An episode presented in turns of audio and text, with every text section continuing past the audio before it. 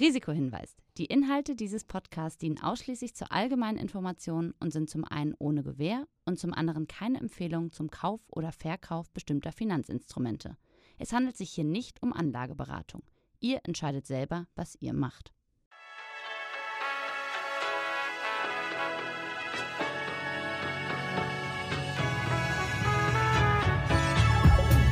Herzlich willkommen zur letzten Folge der ersten Staffel von Money Money. Heute zu Gast der YouTube- und Twitch-Superstar Trimax, der mit mir über sein Investment spricht. Und anschließend habe ich dann den Experten Andreas Lipko von Comdirect zugeschaltet, der das Ganze nochmal analysiert.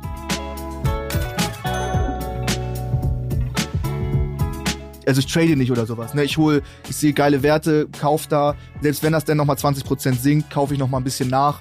Äh, und ich meine, ich habe jetzt erst angefangen seit, wie lange mache ich das? Seit drei, vielleicht dreieinhalb Jahren. Äh, ich sehe das Ganze auf 10, 20 Jahre hinaus und da wird ja alles super weit steigen.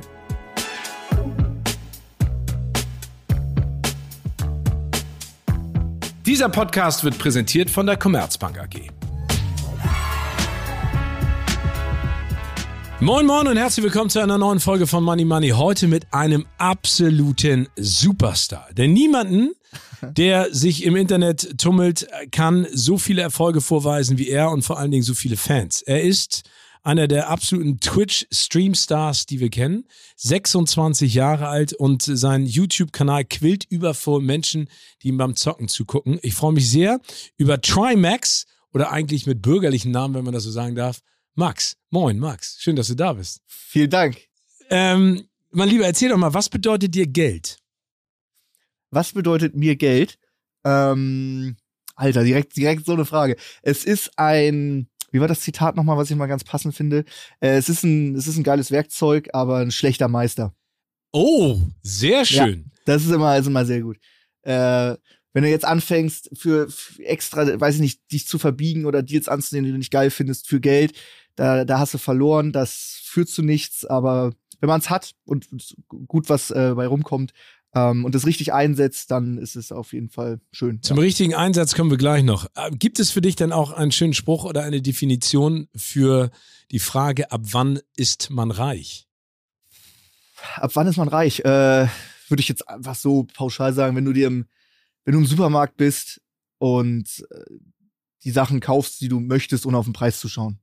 Auch wenn da jetzt mal, weiß ich nicht, Garnelen am Start sind, die kosten eine Portion 12 Euro und du sie einfach so in den Einkaufswagen packst, ohne viel groß nachzudenken. Und eine große äh, Dose Kaviar noch dazu, dann weißt du, du hast es geschafft. das nicht, das nicht, aber du weißt, was ich meine. Äh, womit hast du dein erstes Geld verdient? Was war dein erster Job? Mein erster Job, äh, ich glaube, das war Zeitung austragen als, als Jugendlicher. Äh, weiß ich auch nicht, was das war. Das waren irgendwie 0,06 Cent pro Zeitung, war so ein bisschen dörflicher. Da war auch meine Auffahrt 500 Meter. Ich habe, glaube ich, in der Stunde 4 Euro verdient. Vollste Kinder. Ich weiß gar nicht, warum das damals erlaubt war. Äh, so ging das Ganze los. Ja. Und äh, erinnerst du noch den Zeitpunkt, als du, sag ich mal, dein erstes richtiges Geld verdient hast? Was hast du dir davon äh, gekauft oder was für einen Wunsch hast du dir erfüllt? Da, weißt du, das erste richtiges gekauft, weiß ich nicht. Ich habe dann, nee, das erste gro also das erste, was ich mir dann groß gekauft habe oder das war geleast dann nach, nach, nach einem halben Jahr oder einem Jahr YouTube, wo es gut anfing, äh, war, ein, war eine Auto, ein AMG A-Klasse. Das ist so das erste große Ding, was ich mir selber finanziell ermöglicht habe. Ja. Cool. Das fällt mir Und dann warst du den ganzen Tag nur am Cruisen. Und hast die Zeitung so Genau, genau. Ähm, Max, erzähl mal ganz kurz ein bisschen, vielleicht für diejenigen, die nicht so richtig Verständnis dafür haben, für Twitch und für das, was du machst. Wie viel Zeit pro Tag investierst du in Streamen und Zocken? In Stream und Zocken, würde ich sagen, sind im Schnitt äh, so sechs, sieben, acht Stunden, manchmal auch mehr. Aber davor ist die ganze Zeit Planung, für den Stream, für die nächsten Projekte oder auch Podcast. Und es gibt immer viel zu viel zu machen. Man will mal sagen, man will sich weniger vornehmen. Jetzt zum Beispiel dieses Jahr auch im Januar habe ich gesagt, da trete ich ein bisschen kürzer. Aber es gibt so viele geile Möglichkeiten und alles Mögliche zu machen. Äh, also es, ist, es geht eigentlich immer der ganze Tag rein. Das Schöne ist ja, du kannst, wenn ich streame, mache ich das ja auch mit Freunden. Ähm, das heißt, so gesehen, Freizeit und Freundentreffen, das ist so mit Arbeit kombiniert. Das geht wunderbar klar. Ansonsten einen halben Tag in der Woche was mit der Freundin machen. Äh, und ansonsten ist der Rest Stream, YouTube, Arbeiten. Einen halben Tag in der Woche mit der Freundin was machen. Ja, oder vielleicht mal auch, äh, weiß ich nicht, zwischen den Terminen. Äh, zum Beispiel haben wir gerade Mittag gegessen zusammen eine Stunde. So, da ergibt sich auch mal was. Ey, ich finde das großartig. Also äh, Chapeau an deine Freundin, dass sie äh, mit einem halben Tag in der Woche klarkommt. Also die fordert Ja, oder man kann dann auch mal. Man kann dann auch mal einen Dreivierteltag Über einen. Jahrestag oder Geburtstag, dann ist man mal zwei Tage irgendwie an der Ah, Ostsee okay. oder sowas. Das Gut, da, da, wird dann, da wird dann die Ja, ja. große Glocke gebimmelt. Ähm, wie Ja. verdient man denn sein Geld auf Streaming-Plattformen wie zum Beispiel Twitch und YouTube? Erzähl das mal ganz kurz, weil du gesagt hast, nach einem halben Jahr auf YouTube hast du dir dann auch mal ähm, eine A-Klasse gegönnt.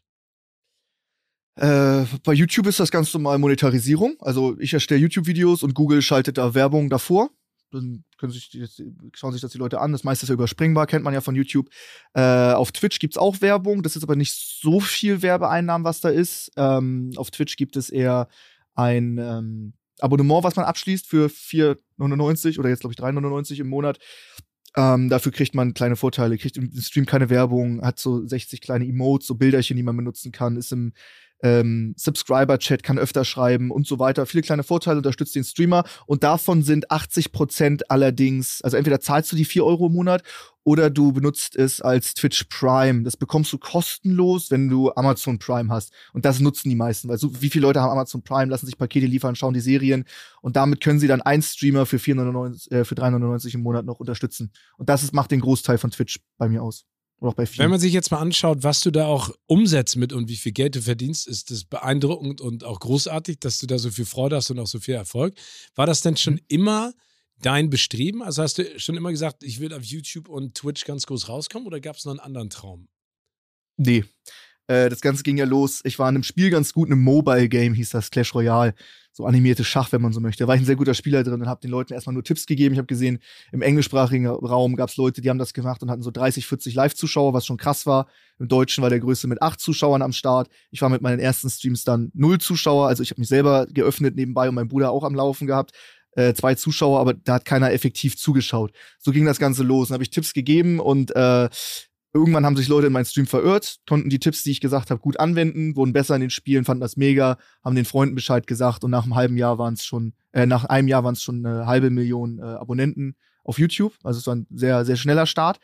Äh, heutzutage ist ja nur noch Unterhaltung, also ich bin in keinem Game mehr ansatzweise gut. Und äh, zu dem Zeitpunkt, wo ich das gemacht habe, ich habe studiert und nebenbei als äh, äh, Pizza- bzw. Burgerlieferant gearbeitet, auch viel Geschirr sauber gemacht, es war mal entspannter als ausliefern, deswegen einfach Ewigkeiten Teller und Pfannen sauber gemacht. Äh, da habe ich so 200 Euro im Monat verdient und das wollte ich auch mit Streamen und YouTube verdienen, dass ich den Job dann kündigen kann, mehr streamen kann und das war das Ziel, also diese 200, 250 Euro im Monat. Daraus ist ein bisschen mehr geworden. Ein bisschen mehr geworden. Zum ja. Glück. Du sprichst ja in manchen Videos ja auch über Investments. Also es geht ja nicht mehr nur darum, primär ums Zocken, sondern auch so ein bisschen Talk, Unterhaltung, ähm, Einordnen, Zukunftsperspektive. Ähm, wie gehst du denn mit deinem Geld um? Was ist da primär für dich wichtig, auch wenn du über Investments sprichst? Ähm, ich finde das ganze Thema ist so im Stream und andere Streamer reden da oft nicht drüber. Das ist auch ein No-Go. Wir haben ja auch einen Podcast, weil ich auch ist oft gefragt, dass man darüber sprechen kann. Ist ja den anderen auch nicht so angenehm, darüber öffentlich zu sprechen. Äh, für mich gar kein, äh, gar kein Problem, gar keine Hemmung. Ich finde äh, das Thema Geldanlage, Finanzen und den ganzen Stuff super spannend. Ich höre auch viele Podcasts seit Jahren schon wöchentlich. Alles äh, finde ich einfach super interessant und ähm, folgt da auch fast allen Ratschlägen. Also bei mir ist dann die Absicherung wichtiger, als da jetzt, keine Ahnung, mit Kryptos oder irgendwas versuchen, da 1000 Prozent einzufahren. Äh, das meiste ist in äh, Immobilien, dann habe ich noch ganz viel in, in, Aktien, Einzelaktien, aber auch in, in, in großen äh, MSCI World und sowas, All Country Worlds und sowas breit gestreut. Ähm, 5% in Edelmetalle. Und ja, das, das, das ist es so. Krypto auch ein bisschen, aber wirklich nur, nur, nur ein Bruchteil. Bist du denn jemand, der das selber macht oder hast du jemanden, der dich da berät, weil du gerade gesagt hast, du investierst in Aktien, in Einzelaktien, auch in Immobilien? Wie bist du da vorangegangen? Bist du jemand, der, würdest du dich da eher als konservativ bezeichnen, als jemand, der sagt, ich, weil du es eben gerade auch angesprochen hast, Krypto ist jetzt nicht mein Ding, das ist auch sehr viel Hassel, sehr viel Arbeit. Für dich sind Immobilien wichtig und zuverlässige Aktienpakete. Mhm. Ähm, nee, das mache ich eigentlich alles so selber. Klar habe ich auch äh, weiß nicht, meine Eltern, die mir da zur Seite stehen oder Bankberatung, wenn es jetzt um eine Finanzierung von der Immobilie geht und sowas. Aber äh, letztendlich sammle ich mir meine Informationen da zusammen, weil es mir auch einfach Spaß macht, das Ganze. Und ähm, ja, macht dann eigentlich äh, alles selber. Finde es auch super interessant, Einzelaktien zu analysieren und mit der Quartalsbericht die neuesten reinkommen, reinzuziehen und da auch verschiedene Empfehlungen. Einige sagen, das wird mega abgehen, einige das wird total nach unten brechen. Holen mir beide Seiten gerne an und treffe dann da meine Entscheidung. Aber da das meiste sowieso äh, breit gestreut ist, kann man da auch nicht so viel äh, in Sand setzen. Ja. Wenn du von Immobilien sprichst, sind das welche, die du kaufst, renovierst und vermietest oder sind da auch Immobilien dabei, die du selber nutzt oder die in deinem Familien- und Freundesumfeld genutzt werden? Äh, nee, äh, ich mache ausschließlich äh, Neubau. Es war so 2019, das, das meiste. Äh, ausschließlich Neubau, weil ich dann keine Lust habe, mich da äh, noch groß drum zu kümmern und dann die Verwaltung und alles. Ähm, hat man mitbekommen, da waren ja die Zinsen noch deutlich geringer. Gerade wenn man liquide ist und viel verdient, kriegst du so äh, enorm wenig, äh, einen kleinen Prozentzahl von der Bank. Keine Ahnung, dass du sofort machst ein bisschen Eigenkapital, hast dann 600 Euro Zinsen und Tilgung, aber die Miete ist bei 800 Euro und äh, bist dann direkt schon 200 Euro monatlich im Plus und letztendlich zahlt der Mieter dann die, die Wohnung ab.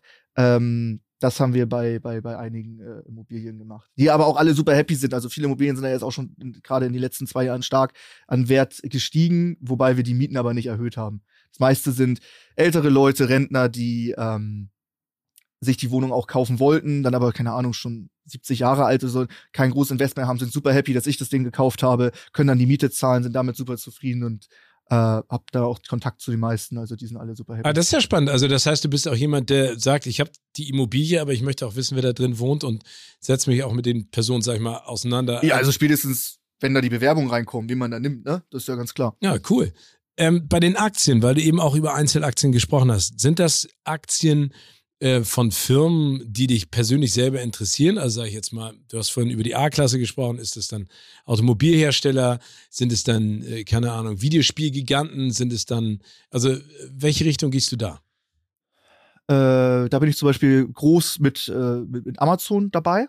Ähm, weil das meiste Geld kommt ja über Twitch, das gehört ja Amazon. Ganz klar, ist auch das wäre so die Einzelaktie, die ich auch favorisiere, die am besten gelaufen ist. Ist tatsächlich eine, die ich auch benutze, aber nach all meinen Analysen hat es ergeben, dass einfach geil ist, ist Adobe. Das hat jetzt, seitdem ich das gehabt habe, 60 Prozent äh, ist das gestiegen. Nutze ich natürlich auch, habe da auch die teuerste Lizenz und äh, stelle das mein, all meinen Cuttern zur Verfügung, sei es jetzt Photoshop oder ähm, äh, das, äh, das, das Schneideprogramm von denen. Äh, hat gar nicht unbedingt was mit einer Branche zu tun. Aber trotzdem persönliche Berührungspunkte musst du dazu schon haben. Also wenn du jetzt sagst Adobe oder Amazon. Ich bin zum Beispiel ein super großer ähm, Porsche-Fan und habe auch, äh, fahre selber einen Porsche Taycan, bin damit unglaublich happy und finde jetzt Tesla selber zu fahren, haben auch einige Kollegen äh, auch cool, aber klar, das eine ist, das eine ist ein Porsche, das eine ist ein Tesla. Äh, trotzdem bin ich zum Beispiel schon länger auch in Tesla investiert, was ja dann auch der äh, richtige Weg war, ohne dass ich jetzt einen Tesla fahren würde, weil ja, hat unfassbar viele Gründe, was da alles ist. Auch wenn die, auch wenn die schon sehr, sehr hoch gelaufen ist, die Aktie. Aber das scheint ja jetzt äh, so zu klingen, als wenn du sehr gute Investments gemacht hast. Ich meine, Amazon, the sky is the limit, ne? Also ich glaube, da geht es ja immer weiter. Adobe ja auch, Tesla ebenfalls. Hast du dann auch schon mal Flops gelandet? Ja, waren auch ein paar dabei. Äh, war zum Beispiel ein Game, Cyberpunk äh, mit CD Projekt äh, war ja so das größte Game überhaupt angekündigt. Äh, dann ist es, weil es viele, viele Bugs und Fehler hatte, stark gesunken. Gab es aber ähnlich schon mal, ich glaube, bei äh, The Witcher und die haben sich dann auch sehr stark gefangen. War schon 20% gesunken, dachte ich, oh, fängt sich auch. Hab dann, was waren das, glaube, 15.000er reingesteckt. Ist dann noch mal 40% nach unten abgesagt, ist jetzt wieder, glaube ich, 20 Prozent hoch.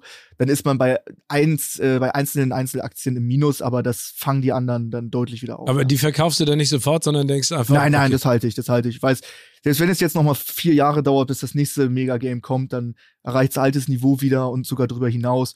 Äh, ich würde nichts verkaufen. Alles, was ich hole, ich, also ich trade nicht oder sowas. Ne? Ich hole, ich sehe geile Werte, kauf da. Selbst wenn das dann noch mal 20 Prozent sinkt, kaufe ich noch mal ein bisschen nach. Äh, und ich meine, ich habe jetzt erst angefangen seit wie lange mache ich das? Seit drei, vielleicht dreieinhalb Jahren. Äh, ich sehe das Ganze auf 10, 20 Jahre hinaus und da wird ja alles super weit steigen. Also es gibt ja keine Alternative. Ich habe super viele Kollegen, die das einfach auf dem Konto liegen lassen, zahlen Negativzinsen wie bekloppt, dann kommt die Inflation und das, alleine was du, wenn du breit gestreut im Jahr fünf bis sieben Prozent mitnehmen kannst und die haben äh, Negativzinsen und äh, äh, Inflation im Jahr von, was weiß ich, fünf sechs Prozent, das, das auf zehn Jahre gesehen, das ist ja Katastrophe. Das ist ja, das ist ja absurd. Ja, ja, ja total. Ist, das ist ja, du hast vorhin auch nochmal angesprochen, dass du ähm, auch 5%, äh, glaube ich, deines oder deine Einnahmen auch in mhm. Rohstoffe investierst. Mhm. Ähm, welche und warum? Äh, also ist eigentlich Gold. Gold direkt kaufen, ab im Bankschließfach, fertig. Einfach als, als Absicherung, also 5% kann man immer noch mal beimischen. Ist jetzt alles super, super stark, hat eine ganz starke Asset Price Inflation von allen möglichen Sachen, sei es jetzt Immobilien, Aktien, Kryptos, alles außer Gold und Silber, das hinkt noch komplett nach. Das sind jetzt alle Preise, ist ja alles, alles, alles so heftig gestiegen. Sei es jetzt Pokémon-Karten oder sei es äh, Rolex-Uhren. Viele meiner Kollegen sind auch in Uhren investiert, die ja auch sich teilweise vervierfacht haben im Preis. Ähm, alles ist stark gestiegen, außer, außer Gold und deswegen habe ich da äh, 5% circa drin gepackt. Und jetzt erstmal zugegriffen. Also die Rolex ja. wird's aber nicht. Nee, das haben jetzt viele schon gemacht. Die sind jetzt teilweise schon, ja, wo eine Uhr am Anfang 40.000 kostet, da sind jetzt einige bei 250.000. Wo soll das noch hinsteigen? Also klar, es gibt auch Uhren, die haben 300.000 gekostet und dann gehen die auf eine Million hoch.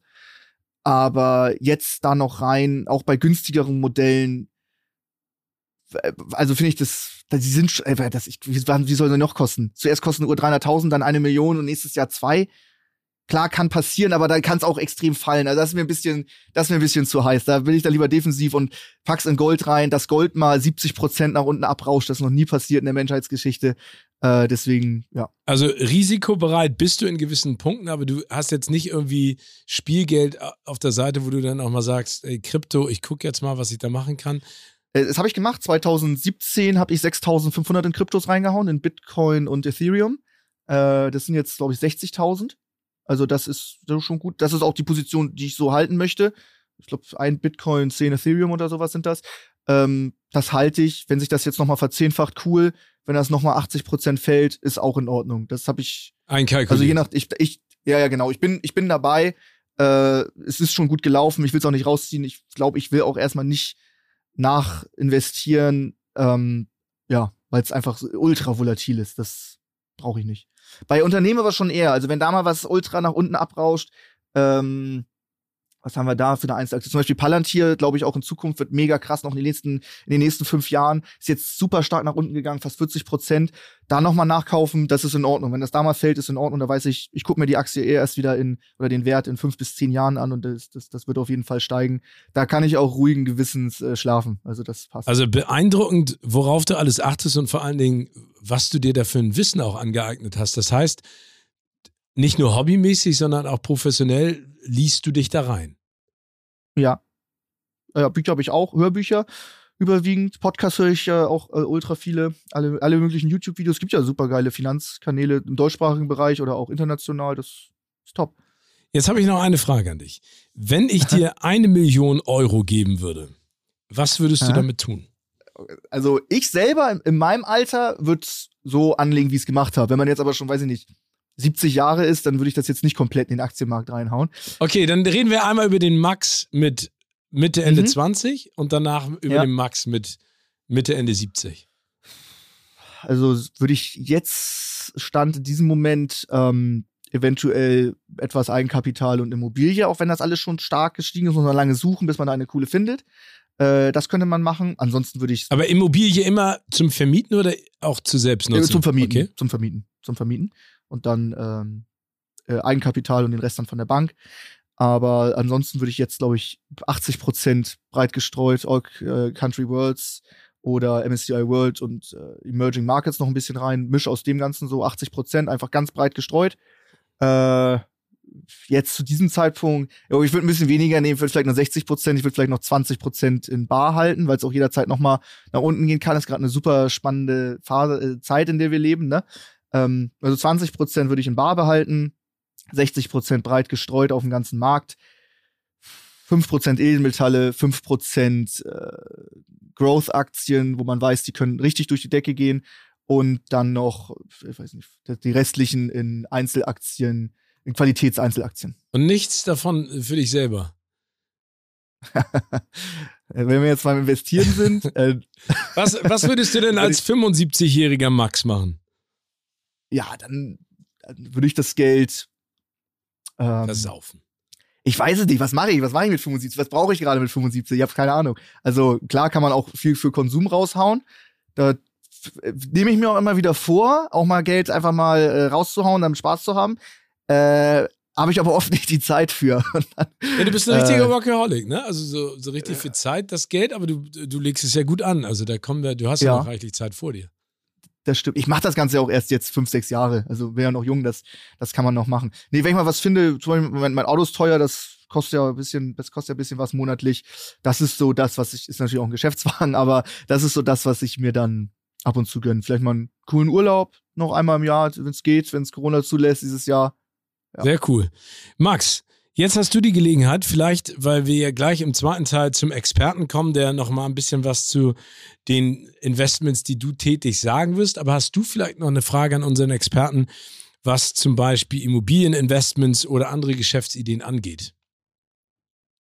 ich höre mir das äh, wahnsinnig gerne an, alles Mögliche, was der Experte davon zu geben hat. Finde es dann auch super spannend, immer verschiedene Experten miteinander vergleichen, die komplett andere Startpunkte vertreten, aber beide sehr gute Argumente haben. Frage direkt, äh, nö, ich bin nur sehr gespannt, was er zu den Sachen sagt, die äh, ich gesagt habe. Also werde ich mir auf jeden Fall im Nachhinein auch an. Das solltest du. Max, das hat sehr viel Spaß gemacht. Ich freue mich auf ein baldiges Wiedersehen. Bleib gesund und munter und weiterhin mhm. so viel Erfolg, wie du hast. Super. Dankeschön. Danke dir.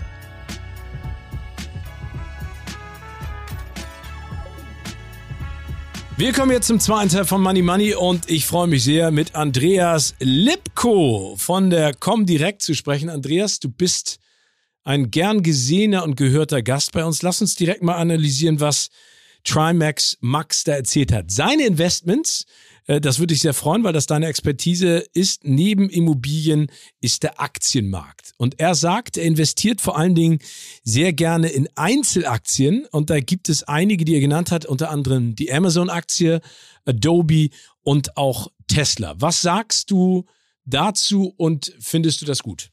Ja, na generell kann man sagen, ist es natürlich immer gut, wenn du dich speziell auf Einzelaktien fokussierst und vor allen Dingen, wenn du dir damit auch eine gewisse Expertise rausarbeiten kannst. Das heißt, es sind ja alles Technologieunternehmen, die du gerade genannt hast. Das heißt, Amazon, Adobe, Tesla, das sind alles wirklich große Flaggschiffe in einzelnen technologischen Bereichen. Und da macht es natürlich auch Spaß, sich mit der Thematik insgesamt auseinanderzusetzen. Was machen die? Warum sind die so gut in dem, was sie tun? Und vor allen Dingen, warum verdienen die so viel Geld? Und wenn du das dann sowohl für deine Wissensdatenbank als auch für dein Depot entsprechend äh, ausrollen kannst, dann ist ja eigentlich alles gut. Er hat das jetzt vor ein paar Jahren schon gemacht und wie wir ja wissen, ähm, Amazon vor allen Dingen in den Zeiten der Pandemie äh, wächst ja über sich hinaus, äh, hat ein stetiges Wachstum. Adobe jetzt auch vor allen Dingen für ihn, weil er durch die Schnittprogramme damit sehr viel Berührung hat und Tesla ja auch als äh, zukunftsorientiertes Unternehmen. Macht es für den Laien Sinn, wenn ich jetzt durch das, was du sagst, angefixt bin und durch die Investments von Trimax da noch Geld anzulegen oder ist das Quatsch, weil sag ich mal, das Wachstum ja auch irgendwann stoppt? Oder sagst du, da steckt noch so viel Potenzial drin, das lohnt sich auf jeden Fall?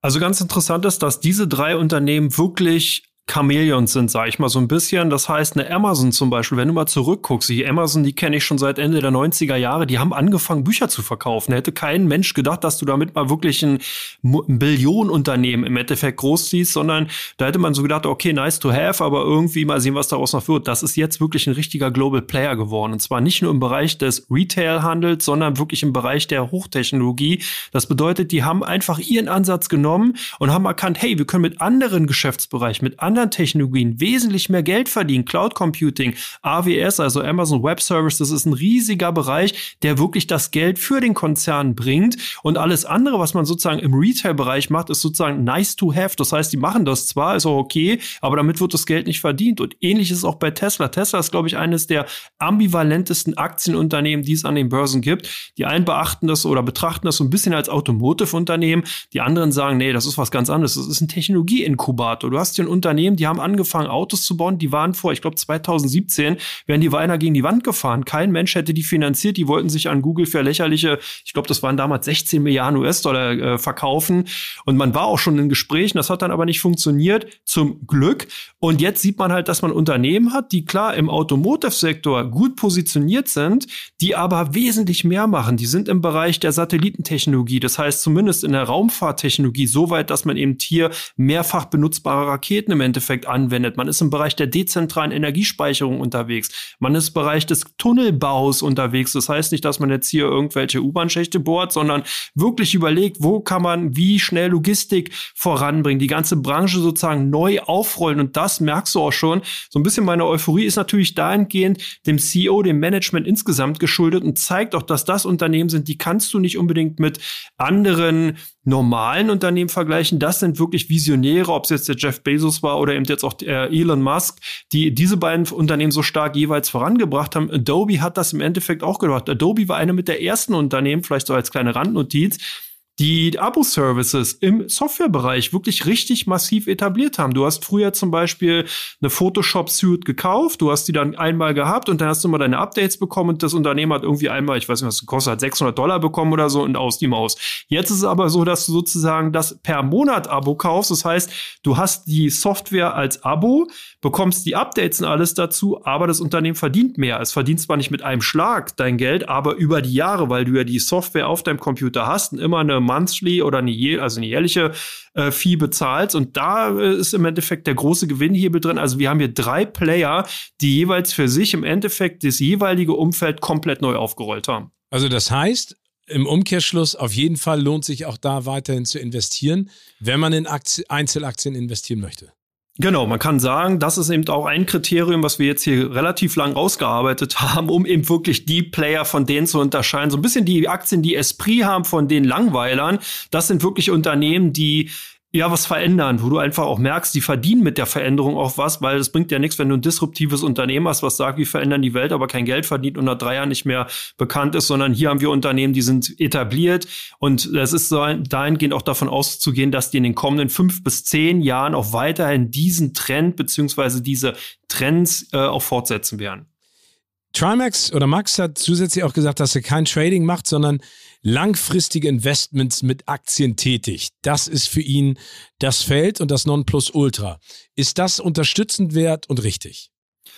Also hier muss man, sag ich mal, vielleicht äh, zwei Flaschen aufmachen. Die eine ist natürlich die, dass man sagt, durch das Investing an sich hast du natürlich einen ganz anderen Ansatz, der dann wirklich anfängt, Freude zu machen, wenn du den Gewinnhebel hinten heraus richtig wirken lässt. Das heißt, stell dir halt eine Exponentialfunktion vor, die hat jeder mal irgendwann in der achten Klasse in der Schule gelernt. Wenn man halt sozusagen vorne an dieser abflachenden Funktion jeweils dann anfängt, da rumzumachen und rumzudaddeln, dann ist es zwar ganz nett, das machen nämlich die ganzen Trader, aber den richtigen Hebel, den richtigen Gewinn, den holst du dann raus, wenn sozusagen diese Parabolik einsetzt und dir sozusagen der Steilflug dann anfängt. Und das ist auch genau der Grund, warum so eine Warren Buffett und all die großen Investoren so erfolgreich sind, weil die genau hinten heraus diesen Gewinnhebel nutzen können. Ich habe hier mal ein Beispiel, nehmen wir mal an, du kaufst eine Aktie für 10 US-Dollar.